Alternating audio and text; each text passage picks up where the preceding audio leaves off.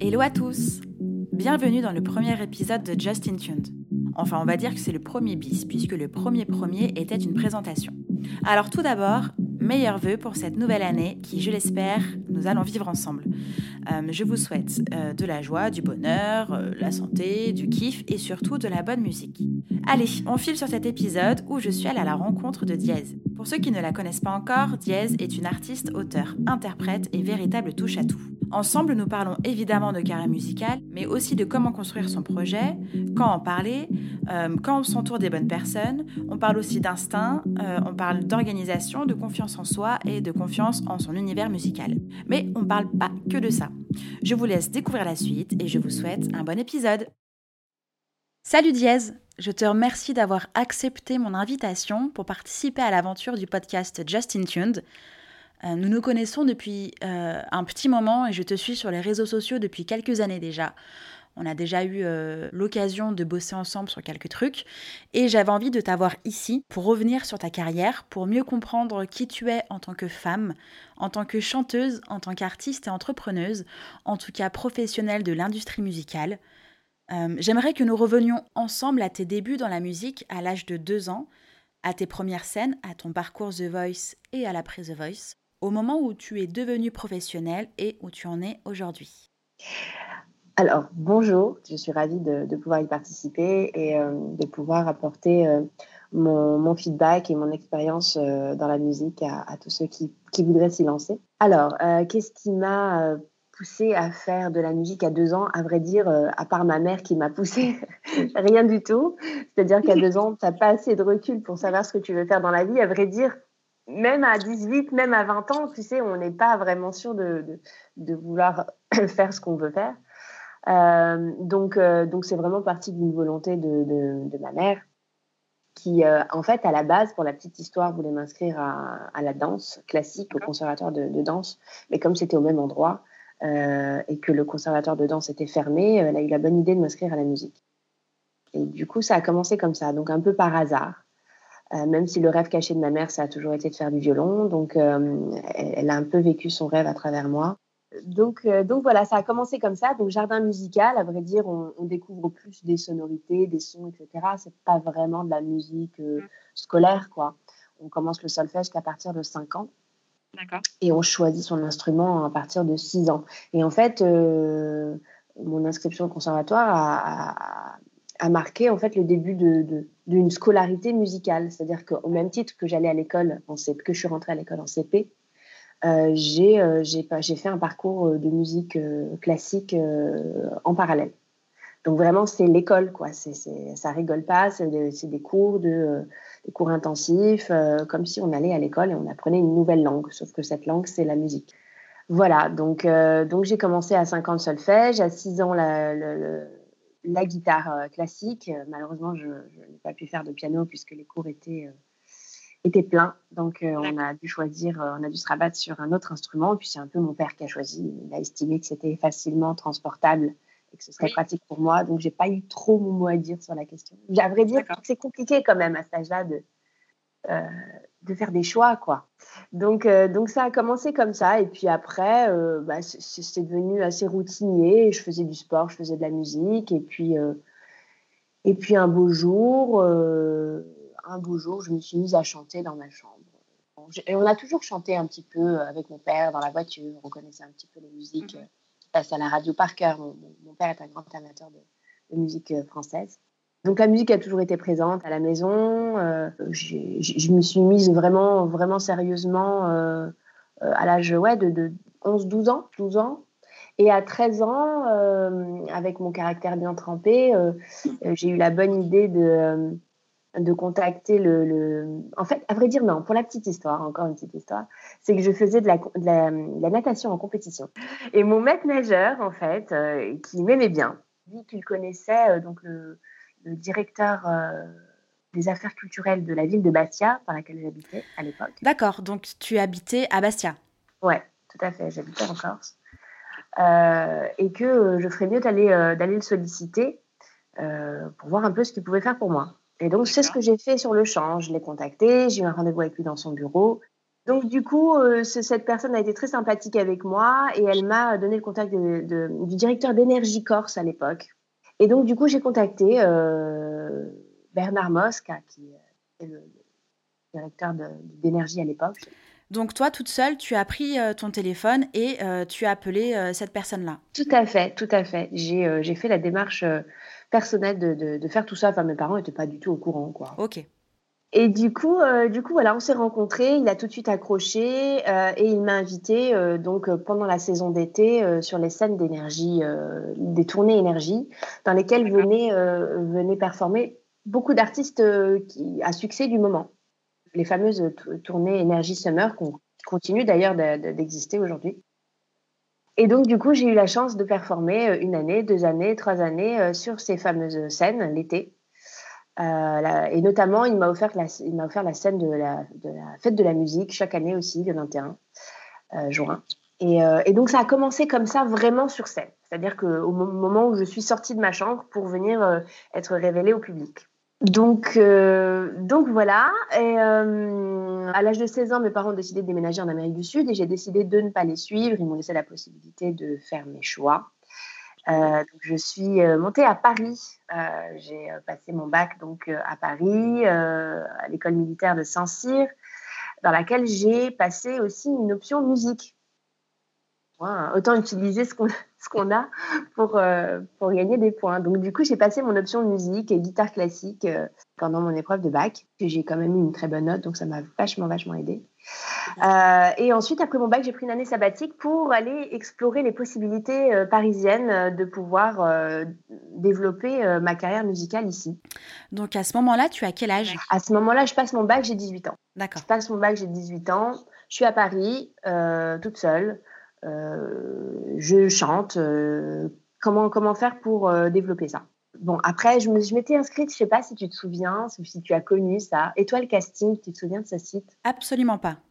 Alors peut-être que ça dira quelque chose aux auditeurs, mais c'était un site très très très connu, un des premiers sites qui mettait en contact des producteurs ou des gens de la musique avec des artistes. Mhm. Et donc tu payais, je ne me souviens plus exactement du montant, pas très très cher, mais tu payais une, somme pour pouvoir justement communiquer. Alors, tu avais des casteurs, tu avais des producteurs qui cherchaient des artistes, euh, tu avais des musiciens, tu as un tas de, propositions comme ça que tu choisissais et tu rentrais en contact directement avec les gens.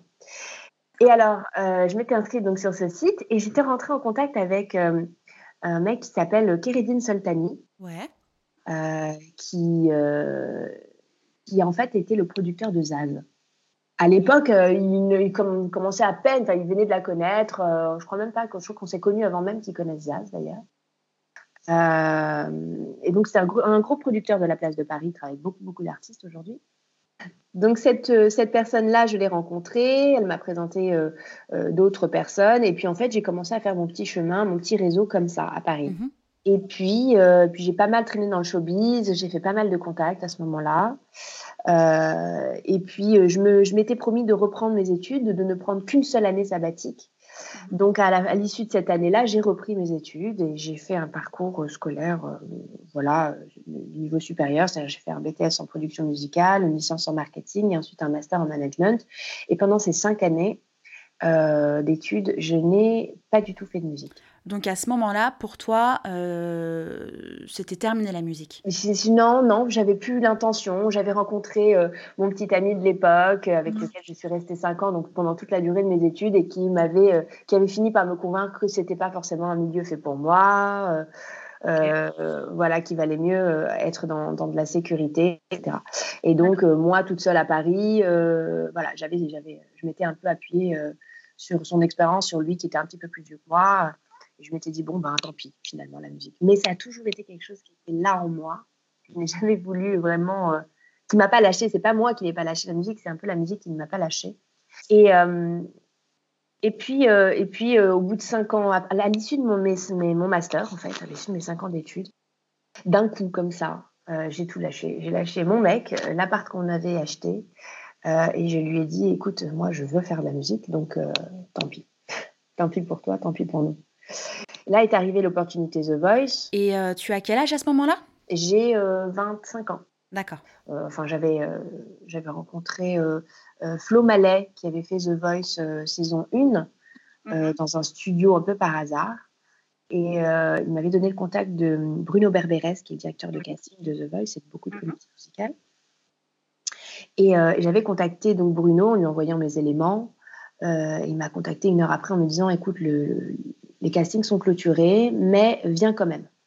Et donc j'avais fait, ils étaient déjà en train d'enregistrer l'émission. Et j'avais fait un casting un peu euh, dernière minute, et dans lequel, euh, enfin, j'ai réussi mon casting et donc je suis rentrée dans l'émission. Ça s'est fait très très rapidement. Et, euh, et du coup, voilà, j'ai fait l'aventure The Voice, première, première expérience audition à l'aveugle. je pensais vraiment, vraiment, vraiment pas que allait se retourner j'étais une petite meuf, euh, même si j'avais mon crâne rasé déjà depuis deux ans, j'avais confiance en moi. C'est très difficile de se retrouver comme ça devant des acteurs du milieu, devant un public. Euh, c'est très, très, très compliqué au niveau euh, gestion du stress, etc. La voix était tremblante. Oh, c'était vraiment très, très difficile comme expérience pour moi. Je m'en souviens encore aujourd'hui. Et d'autant plus que mais tu n'avais pas fait de scène depuis des années déjà. Ah bah oui, j'avais pas fait de scène depuis extrêmement longtemps.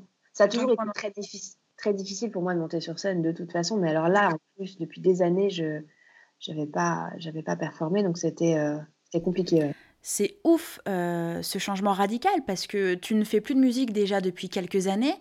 Euh, ta dernière scène remonte encore plus loin.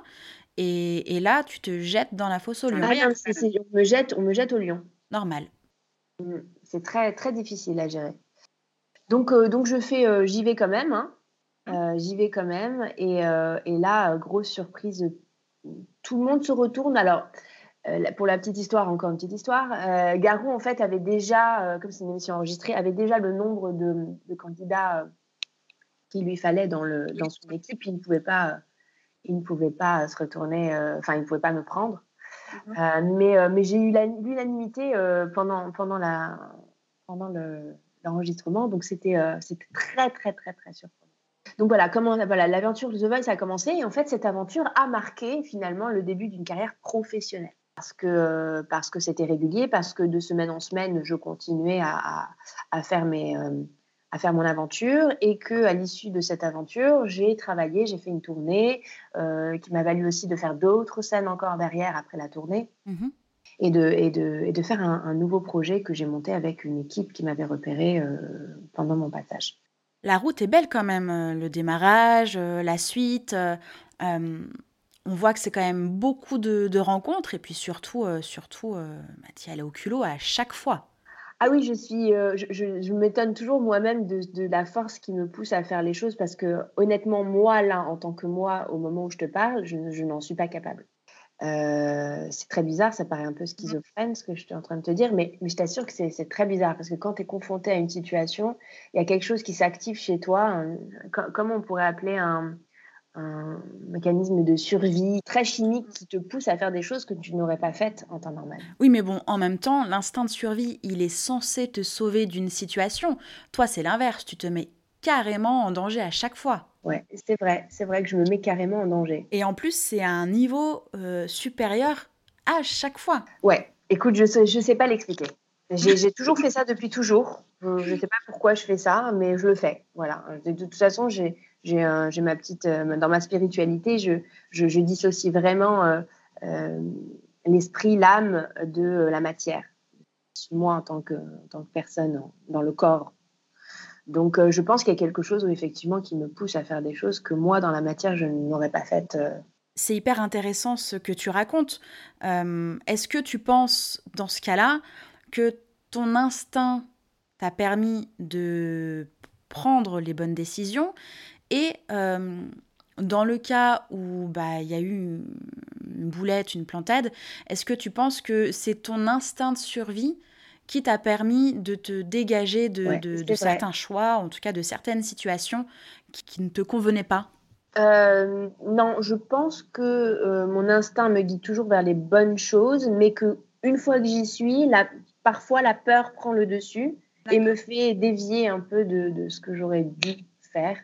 Mais j'estime que, que, de toute façon, euh, si les choses sont faites telles qu'elles sont faites, c'est qu'elles ont une raison d'être. Donc, donc non, de toute façon, je regrette rien J'estime que tout ce que j'ai fait m'a amené forcément à quelque chose euh, qui m'a poussé vers, vers quelque chose de mieux. Oui, oui, oui. Enfin, je, comprends tout à fait. Et c'est vrai que moi-même, en tant qu'entrepreneur, euh, c'est compliqué de faire la différence entre l'instinct et la peur. Autant des fois, euh, ton instinct te dit oui, vas-y, ou non, on n'y va pas. Et des fois, on ne sait pas si c'est la peur qui parle. Tu comprends la nuance? Oui, c'est vrai.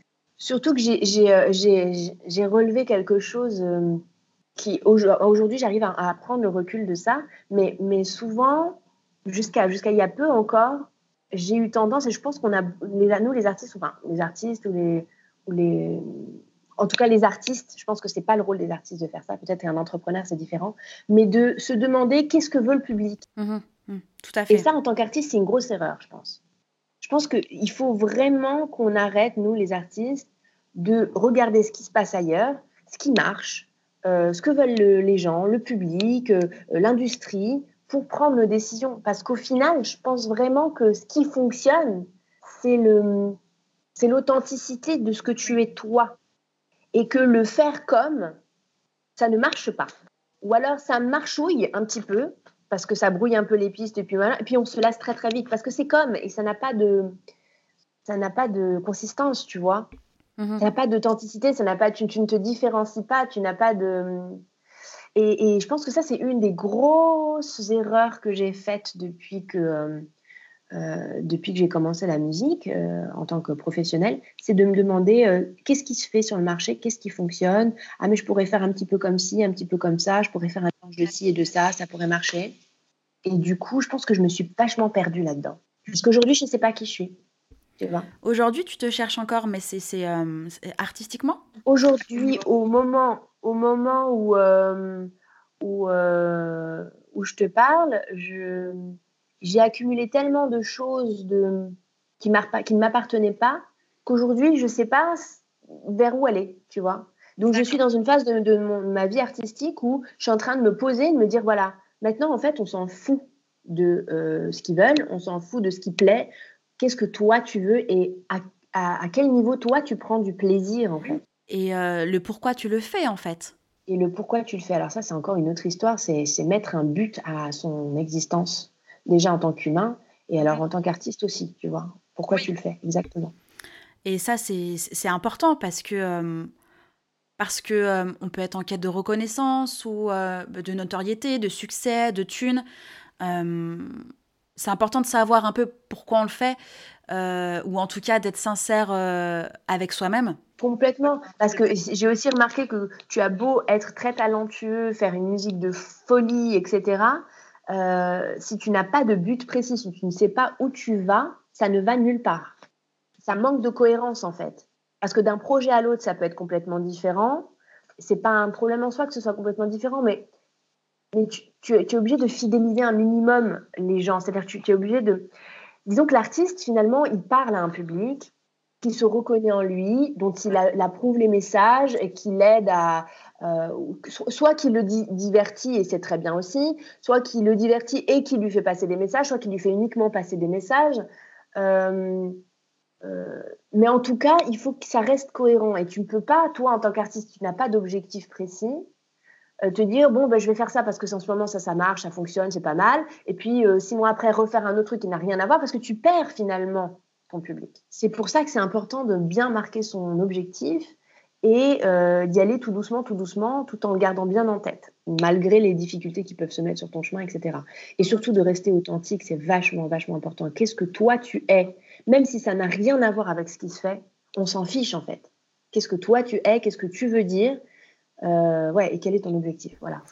C'est hyper important ce que tu es en train de dire parce que euh, d'autant plus que toi qui as fait donc des études de production, euh, de communication, de marketing, de management, comment tu arrives à, du coup à nuancer cette, cet aspect de sincérité, d'authenticité avec ce que tu as appris des codes de communication, de marketing qui sont essentiels dans la, dans la commercialisation bah, d'un projet, enfin dans la commercialisation de tout court, mais là en l'occurrence on parle d'un projet musical, de ton projet musical, euh, comment tu arrives à, à jauger ça, à, à, quand même utiliser les, ce qui se fait, tout en étant euh, toi?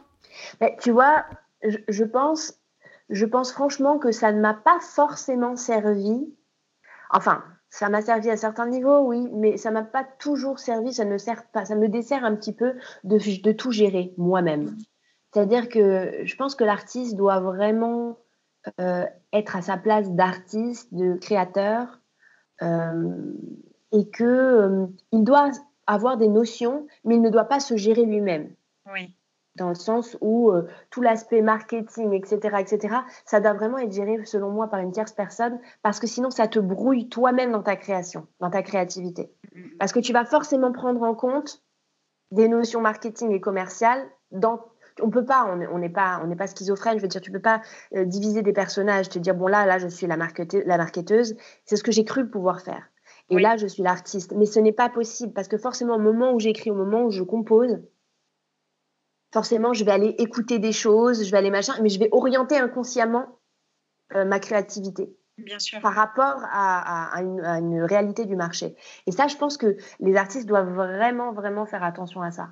C'est-à-dire que ne pas être stupide et ne pas euh, euh, non plus être complètement déconnecté de la réalité, mais quand même laisser faire quelqu'un d'autre. C'est-à-dire se, vraiment se contenter d'être créatif s'entourer de, gens qui s'occupent de, l'art, etc., pour la vidéo, pour la photo, euh, pour le mixage, le mastering, la, production, les, textes aussi, peu importe, tu vois. Mhm. Euh, mais en tout cas, euh, garder vraiment sa place d'artiste. Et ça, je pense que c'est vachement important, aujourd'hui en tout cas avec mon expérience. Alors du coup, euh, selon toi, à quel moment on commence à, monter une équipe? À quel moment on s'entoure de personnes euh, pour simplement être euh, à la place de, créateurs créatifs et laisser bah, les autres gérer les autres corps de métier pour, son projet musical?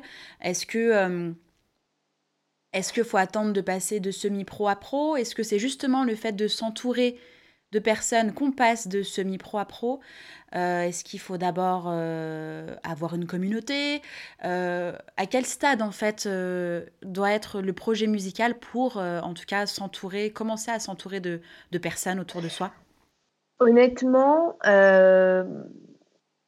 honnêtement, je pense déjà qu'on n'est plus dans l'ère de, de ces artistes et de ces productions où tu as un artiste avec un physique avantageux, une personnalité, euh, une jolie voix et qui rencontre des producteurs et donc de cette rencontre va naître donc un projet. Je pense qu'aujourd'hui, on n'est plus dans ce système-là.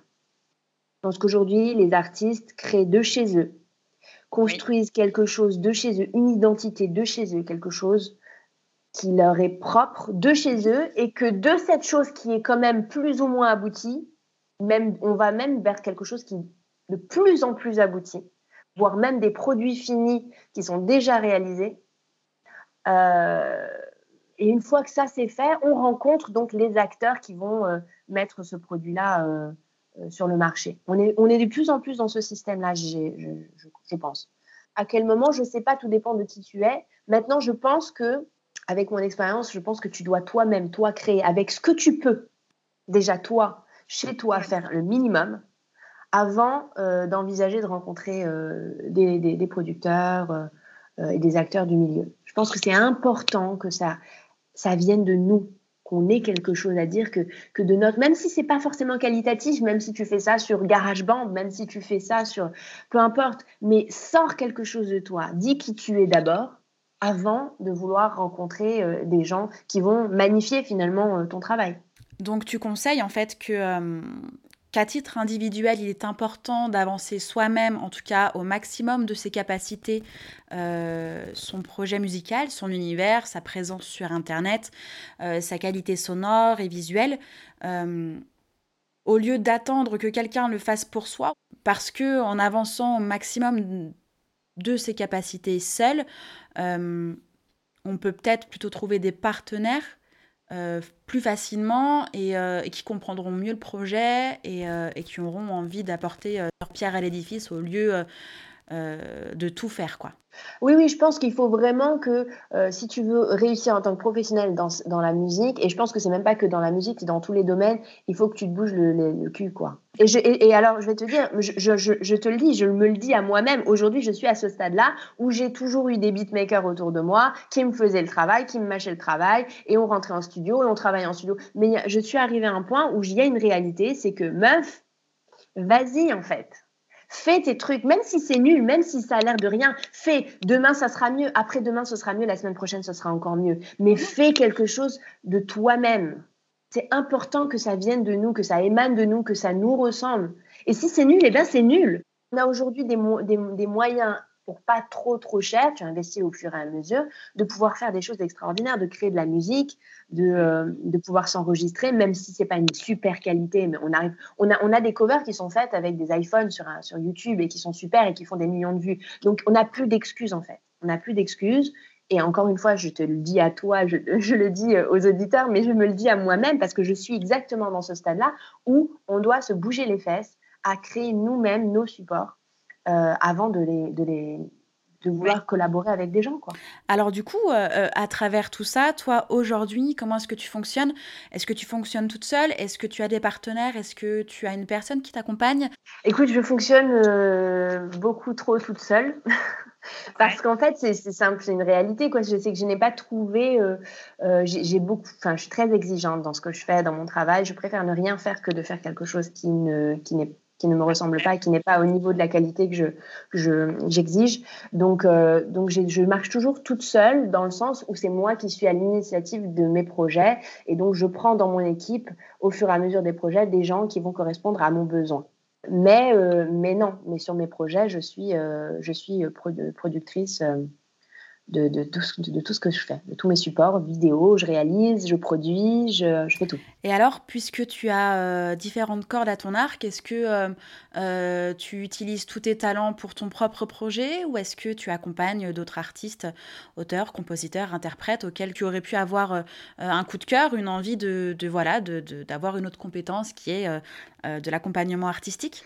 Écoute, non, c'est quelque chose que j'aimerais beaucoup faire à l'avenir. Maintenant, j'essaye moi d'aller au bout de ma démarche artistique. Donc, euh, je pense que c'est bien que je reste concentrée sur ce que je fais moi. Ça aussi, c'est un conseil que je donne euh, à tous ceux qui voudraient se lancer dans la musique ou qui y sont déjà.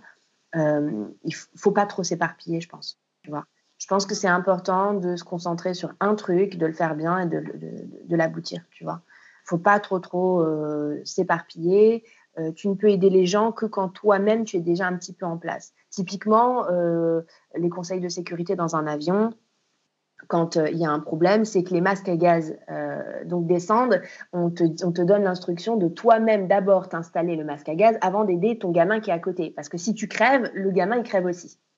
Donc euh, d'abord, moi je suis en place, je suis droite dans mes bottes, je sais où je vais.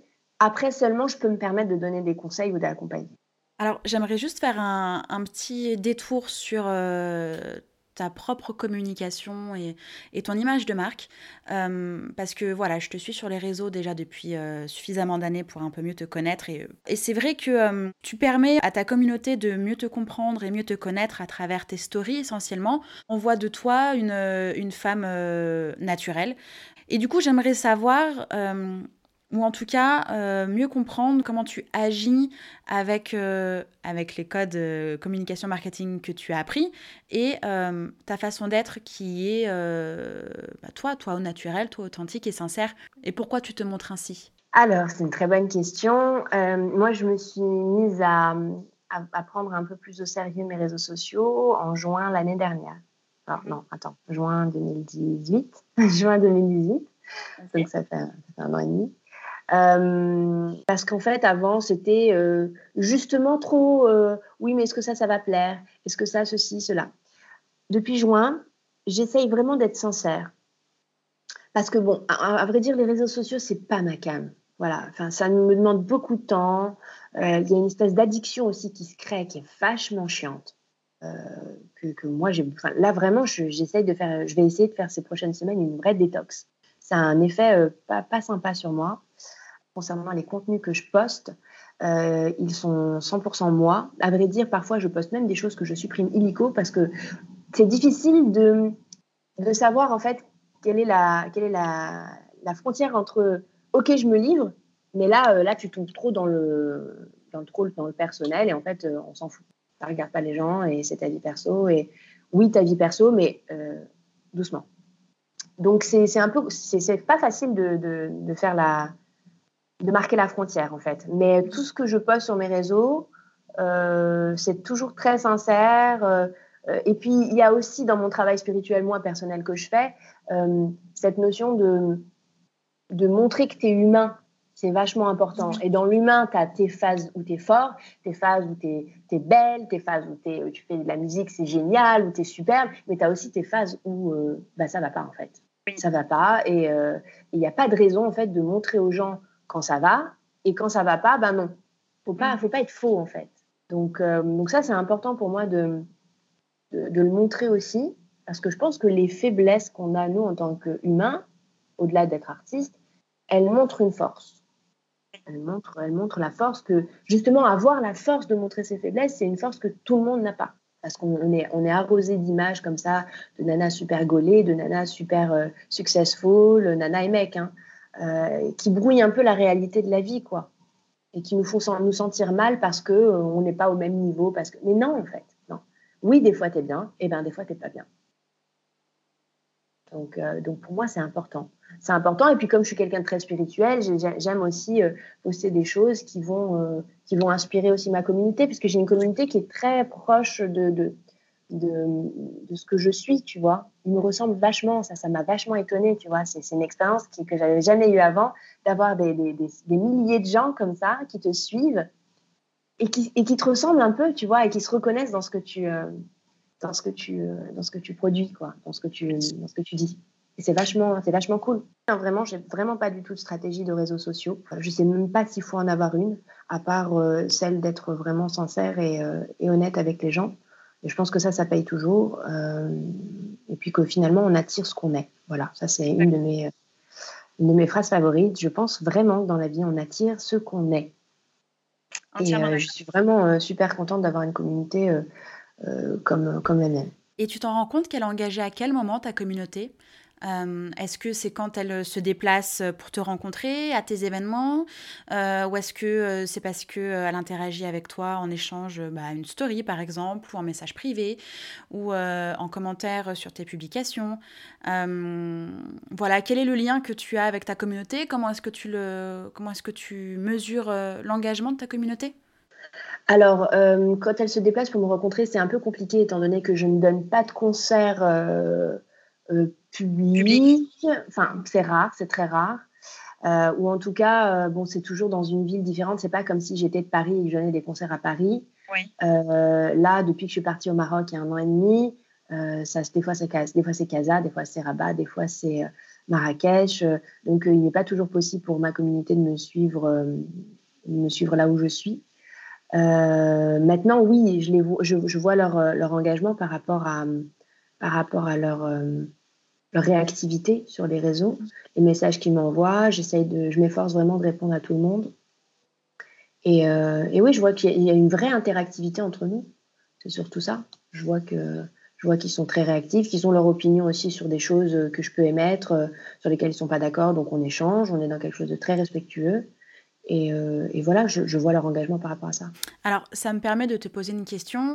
Est-ce qu'il ne faudrait pas plutôt avoir une plus petite communauté, mais qui soit assez engagé, voire très engagé, ou une grosse communauté avec euh, peu d'engagement, peu d'interaction euh, avec toi, ton univers et, ton projet. C'est vrai que euh, le nombre de followers, c'est assez important, voire très important en période de prospection, en période de promo, au moment où tu cherches d'autres partenaires. le monde attire le monde et plus tu as de gens, plus tu attires de gens. Mais voilà, est-ce que c'est plus important d'avoir plus d'engagement qu'une grosse communauté? Euh, je pense que c'est important d'avoir euh, des gens qui te soutiennent peu, peu mais engagés, que mhm. beaucoup et pas engagés. Mhm. Donc, euh, parce que ceux qui sont engagés vont relayer l'information, alors que ceux qui ne le sont pas vont se contenter de l'avoir passé. Donc, c'est important d'avoir une communauté qui est engagée. Et le nombre de followers, oui, c'est important, mais ça ne peut augmenter que si ton contenu est intéressant et pertinent et qu'il cible les bonnes personnes. Oui, et, et, proposer du contenu intéressant, pertinent, de façon régulière, parce que si tu es là une fois tous les 36 du mois, tu passes pas beaucoup dans le fil d'actu, quoi. Ouais, effectivement, la régularité, c'est un des, c'est un, c'est un des points super chiants de, des réseaux sociaux. On s'en passe très bien d'ailleurs, mais, euh, mais c'est comme ça. Les algorithmes veulent que, qu'on soit présent et que, euh, et du coup, notre propre activité attire, euh, attire les gens. Oui, totalement, c'est clairement ça. Et du coup, comment est-ce que toi tu t'organises? Est-ce que tu programmes tes publications, enfin tu les prépares en amont tu les programmes comme ça, tu t'occupes exclusivement de tes stories. Est-ce que tu utilises euh, un outil particulier? Voilà, comment tu t'organises pour être présente sur les réseaux sociaux sans que ce soit un calvaire et sans que ce soit une prise de tête au quotidien euh, et un rappel journalier de oh mince, il faut que je sois présente Alors là, je peux, je peux te parler en tant que marketeuse, en tant qu'artiste. En ce moment, je me suis un petit peu retirée. J'avoue, je poste pas beaucoup. Je fais beaucoup de stories, enfin plus de stories que de, que de, que de posts. Euh, je suis un peu fatiguée là en ce moment. Je t'ai dit, hein, je suis vraiment dans une phase où je me ressens sur moi et euh, j'ai vraiment envie de, de créer euh, des, des, des, contenus beaucoup plus authentiques que, que ce que j'ai pu faire jusqu'à maintenant, même si j'assume totalement ce que j'ai fait. Maintenant, en tant que marketeuse, oui, moi je conseille les applications qui permettent de faire les publications à l'avance. Ouais. je conseille de faire des shootings photos assez régulièrement et de faire un stock de photos différentes euh, qu'on peut justement prévoir en publication euh, à l'avance sur une semaine. Euh, de faire pour la musique des contenus musicaux beaucoup, beaucoup, beaucoup, ça c'est vachement important aussi. De faire des contenus musicaux type cover, etc., assez régulièrement aussi. Au moins une à deux par semaine, ça c'est bien. Euh, et, beaucoup communiquer en, story, faire participer les gens avec des questions, par exemple, leur poser euh, des questions sur ce qu'ils voudraient, sur euh, leur donner, leur demander leur avis sur des sujets divers et variés, pas forcément qui concernent que la musique d'ailleurs aussi, hein. Ils peuvent concerner leur vie personnelle, leur vie affective. voilà, garder une, une, activité comme ça régulière avec sa communauté, prévoir ses publications à l'avance, avoir une stratégie de publication, je pense que c'est vachement important. C'est pas ce que j'ai mis en place parce que euh, je suis le chausseur mal chaussé, mais, euh, c'est ce sur quoi je conseille les gens et que j'aimerais que, j'aimerais faire aussi, j'aimerais mettre en place parce que je sais que ça paye. Alors, on a parlé de ta communauté, de comment tu interagis sur les réseaux sociaux. J'aimerais revenir un tout petit peu sur bah, dans la vraie vie, parce que donc tu as dit que tu avais pris une année sabbatique et que pendant cette année-là, tu avais rencontré pas mal de monde, beaucoup de monde en tout cas. Comment est-ce que tu as créé ce réseau euh, Comment est-ce que tu l'entretiens et comment est-ce que tu le fais évoluer euh, au jour le jour? Alors, euh, je pense que déjà, de base, comme je le disais tout à l'heure, on attire ce qu'on est et on attire ce qu'on appelle. Donc déjà, je pense qu'il faut avoir déjà un mindset, un état d'esprit qui soit hyper fort, qui soit hyper dans le... qui soit winner en fait j'ai confiance en moi, je veux rencontrer telle, telle, telle, telle personne, te faire une liste, faire vachement de recherches, regarder qui, euh, qui sont les acteurs du milieu dans lequel tu veux évoluer, etc.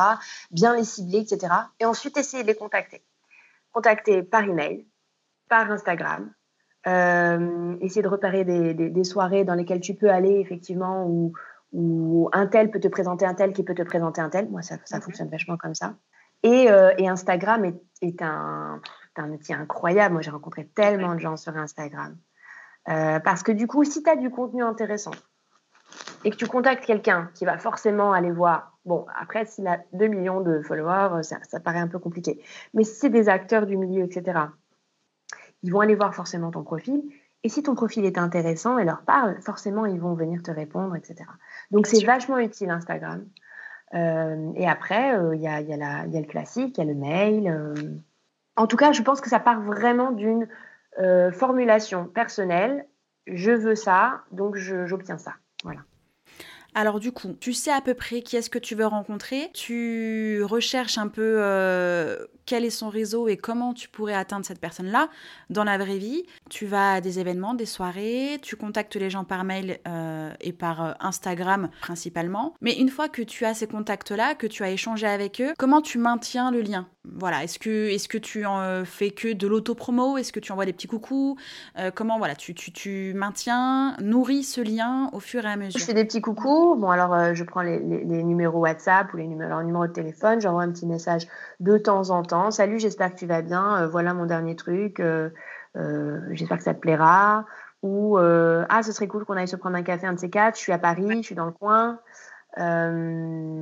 Euh, j'envoie un petit message sur Instagram ou j'envoie une petite publication qui m'inspire sur Instagram, je lui envoie. Quand j'ai un, quand j'ai un projet en cours, effectivement, je, j'envoie. Maintenant, tout au long de l'année, quand même, j'envoie des petits clins d'œil pour maintenir le hello, je suis là.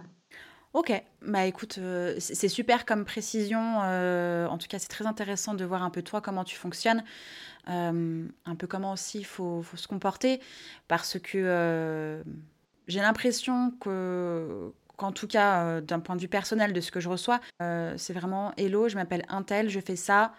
Euh, viens liker, viens kiffer ma page, viens, viens écouter mon son, viens streamer, viens me faire une vue supplémentaire. voilà.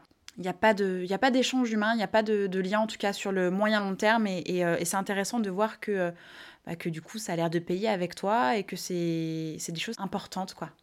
Euh, on a fait déjà un, joli tour de, ta vie, un joli tour de ta carrière et, euh, un peu de ton fonctionnement. Est-ce que, euh, est que tu penses avoir autre chose à rajouter? Est-ce que voilà, est-ce qu'il y a un point important que tu souhaites à nouveau aborder, approfondir ou, ou non? Non, je pense qu'on a tout dit. Simplement, simplement peut-être dire que avant de solliciter ou avant de vouloir rentrer dans ce milieu professionnel de manière très sérieuse, il faut vraiment être préparé, dans le sens où il faut être prêt. Au lieu, non, même pas préparé, il faut être prêt. C'est-à-dire que tu ne peux pas laisser ta chance passer. Il faut être prêt au moment où elle passe. Donc si tu sollicites, tu vas chercher ta chance, au moment où tu vas la chercher, assure-toi d'être vraiment, vraiment prêt, d'avoir tous les éléments qu'il faut, etc. Et d'être au maximum de ce que tu peux faire tu peux pas arriver en, en étant brouillon. Voilà. Parce que peut-être que cette chance-là se, se représentera pas. Tu le sais pas. Donc, euh, mets, les, mets, les, chances de ton côté et euh, sois prêt au moment où ça arrive. Comment, quand est-ce que tu es prêt? Quand tu as une équipe, quand tu as un site internet, quand euh, tes titres sont déjà masterisés, quand tu as des, des, des, clips, quand, quand est-ce que tu es prêt dans tout ça? Tu as, au moins une, as, au moins une maquette qui tient la route, tu as enregistré tu as enregistré en studio ou pas forcément en studio, là avec ton micro ici euh, euh, chez toi avec un, micro, tu demandes à un pote de te prêter son, home studio. On a des moyens très très euh, très très, simples maintenant d'enregistrer les choses. Juste toi prêt et des visuels. contacte les gens sur Instagram, des photographes qui commencent, qui veulent faire leurs armes aussi, fais des collabs et des supports et, des, vraiment et de la matière avant de, avant de vouloir te lancer et assure-toi que, que, ce que tu as, c'est assez qualitatif avant de, de, te lancer. Demande autour de toi euh, à des gens qui sont objectifs aussi, hein, parce que les amis ont tendance à dire ah c'est super, mais euh, donc euh, non quand je dis qu'il faut être prêt, c'est vraiment ça. C'est tu peux pas, il faut être prêt, voilà. Et si ça demande un an, deux ans, trois ans, et eh ben ça demande un an, deux ans, trois ans. C'est pas grave, parce que peut-être que si t'as pas attendu ces trois ans pour être prêt, tu vas te griller et puis euh, peut-être que ce serait arrivé dans trois ans, mais comme tu t'es grillé avant, ben, ce sera jamais. Voilà, donc faut être prêt, c'est important, de bien se préparer et d'être sûr de soi. Travailler sa confiance en soi, c'est vachement important parce que au-delà de ce que tu peux dire ou faire, ce que tu dégages parle à 50, au moins à 50% pour toi. Donc c'est important, toi, de faire un travail spirituel, un travail euh, d'état d'esprit, un travail, un travail de développement personnel qui va, toi, déjà te mettre dans une, dans une logique de winner et qui va te permettre de faire au moins 50% du travail. C'est un travail de, de, ouf en fait, parce que euh, à la fois il faut travailler donc euh, euh, sa tête, son mindset, son projet, son look, sa communication, son marketing, c'est sans fin. Il faut beaucoup donner tout seul et, et c'est colossal. Mais qui a dit que c'était simple d'être artiste? Parce qu'en fait, on nous vend en fait trop d'images de Star Academy, de The Voice, de, euh, de célébrités, de, de Secret Story, de trucs comme ça, où la célébrité est devenue en fait euh, l'objectif euh, de, de, réussite de, de, tout le monde. Mais non, en fait, ça marche pas comme ça. Ça marche pas comme ça. C'est-à-dire que oui, tu peux. Alors oui, tu peux faire Secret Story et être célèbre et vendre des produits et vendre des bonbons sur, sur Instagram. C'est possible. Mais qu'est-ce que tu. Je sais pas, après, ça, ça appartient à chacun. Hein. Chacun voit midi à sa porte, tu vois. Maintenant, si tu veux être un artiste reconnu euh, pour ce que tu es et, dire au monde ce que tu es, et rassembler des foules comme ça qui vont, avec lesquelles tu vas pouvoir partager des choses, ça, ça demande un, travail colossal, effectivement. Et c'est pas n'importe qui qui peut faire ça. Et c'est hyper valorisant quand au final, tu arrives à avoir ça. Avec euh, tout ce travail qu'il y a à faire sur soi-même et, sur son projet, est-ce que tu as des conseils ou en tout cas des, lectures, des choses que tu écoutes euh, à conseiller qui te semblent euh, en tout cas important, voire indispensable d'étudier, de lire, d'écouter? Écoute, concernant la musique, non, j'ai pas lu beaucoup de choses concernant la musique. Je lis beaucoup de choses concernant la spiritualité et le développement personnel. Euh, un des premiers bouquins que j'ai lu qui m'a fait beaucoup de bien, c'est Foutez-vous la paix. Ça, a été un des premiers bouquins qui m'a libérée sur euh, toutes ces pressions qu'on a tendance à se mettre sur il faut faire comme ci, il faut faire comme ça, ça c'est bien, ça c'est pas bien. Alors que tu te rends compte qu'en fait, en lâchant tout, c'est ça, c'est la vérité, tu vois. Donc, euh, je conseillerais ce bouquin-là. Je vais mettre dans la description de l'épisode le lien où est-ce qu'on peut trouver le livre, ce sera plus simple. Super. Et euh, en ce moment, je suis en train de lire Journal d'un touriste du bonheur de Jonathan Lehman, que j'adore parce que j'ai beaucoup ri. Et c'est plein de. C'est tellement vrai, c'est très sincère, ce, bouquin. Journal d'un touriste du bonheur, Jonathan Lehman. Encore une fois, c'est vraiment sur, beaucoup sur la spiritualité. C'est un ancien trader qui a fait des excès en tout genre et, euh, qui en a marre et qui à un moment, pète un, moment donné pète un câble et, se reprend et part dans une, dans une démarche spirituelle et il nous raconte sa journée. Et c'est génial. On rit beaucoup, beaucoup d'émotions. Moi, je me suis vachement reconnue aussi en lui. Donc, euh, donc voilà, les deux, les deux gros bouquins là qui m'ont marqué, c'est ceux-là. Ok, super. Euh, bon, bah, je crois que notre échange touche, touche à sa fin. Merci beaucoup, Diaz, d'avoir accepté mon invitation et de t'être livré comme ça. Vraiment, merci beaucoup. Merci, merci beaucoup à toi. Dernière petite chose euh, avant de se quitter, euh, où est-ce qu'on te retrouve sur Internet? Principalement sur Instagram, dièse officiel, euh, D-I-E-S-E, comme diesel sans le L, officiel au masculin. Et sur ma chaîne YouTube, éventuellement, au même nom, dièse officiel, D-I-E-S-E.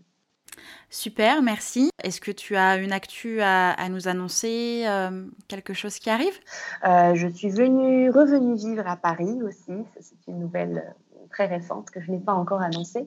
J'ai un nouveau spectacle ici qui se programme, mais j'en dirai plus.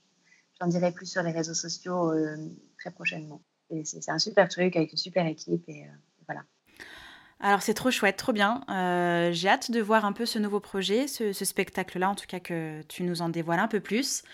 Euh, merci encore d'être venu. Je te souhaite une, euh, une, belle continuation. Merci beaucoup, Diez. Et puis, bah, à très vite. Et à très bientôt. Salut. Salut, Justine. Ciao. Voilà, c'était le premier épisode euh, de Justin Tune, en tout cas le premier échange que j'ai eu avec euh, une artiste, donc Diez.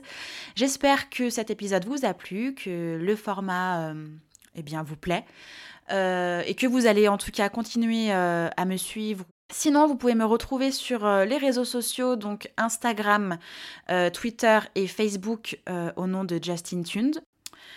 Si l'épisode vous a plu, n'hésitez pas à me le faire savoir en commentaire, euh, donc sur les réseaux sociaux ou alors sur Apple Podcast, à me mettre euh, des pouces en l'air, des likes euh, et des étoiles autant que vous pouvez à partager donc le podcast à une personne autour de vous qui souhaite se lancer dans la musique, dans l'industrie musicale. merci encore eh bien d'avoir pris le temps de m'écouter et puis à très vite pour le prochain épisode du podcast Justin Tunes. Salut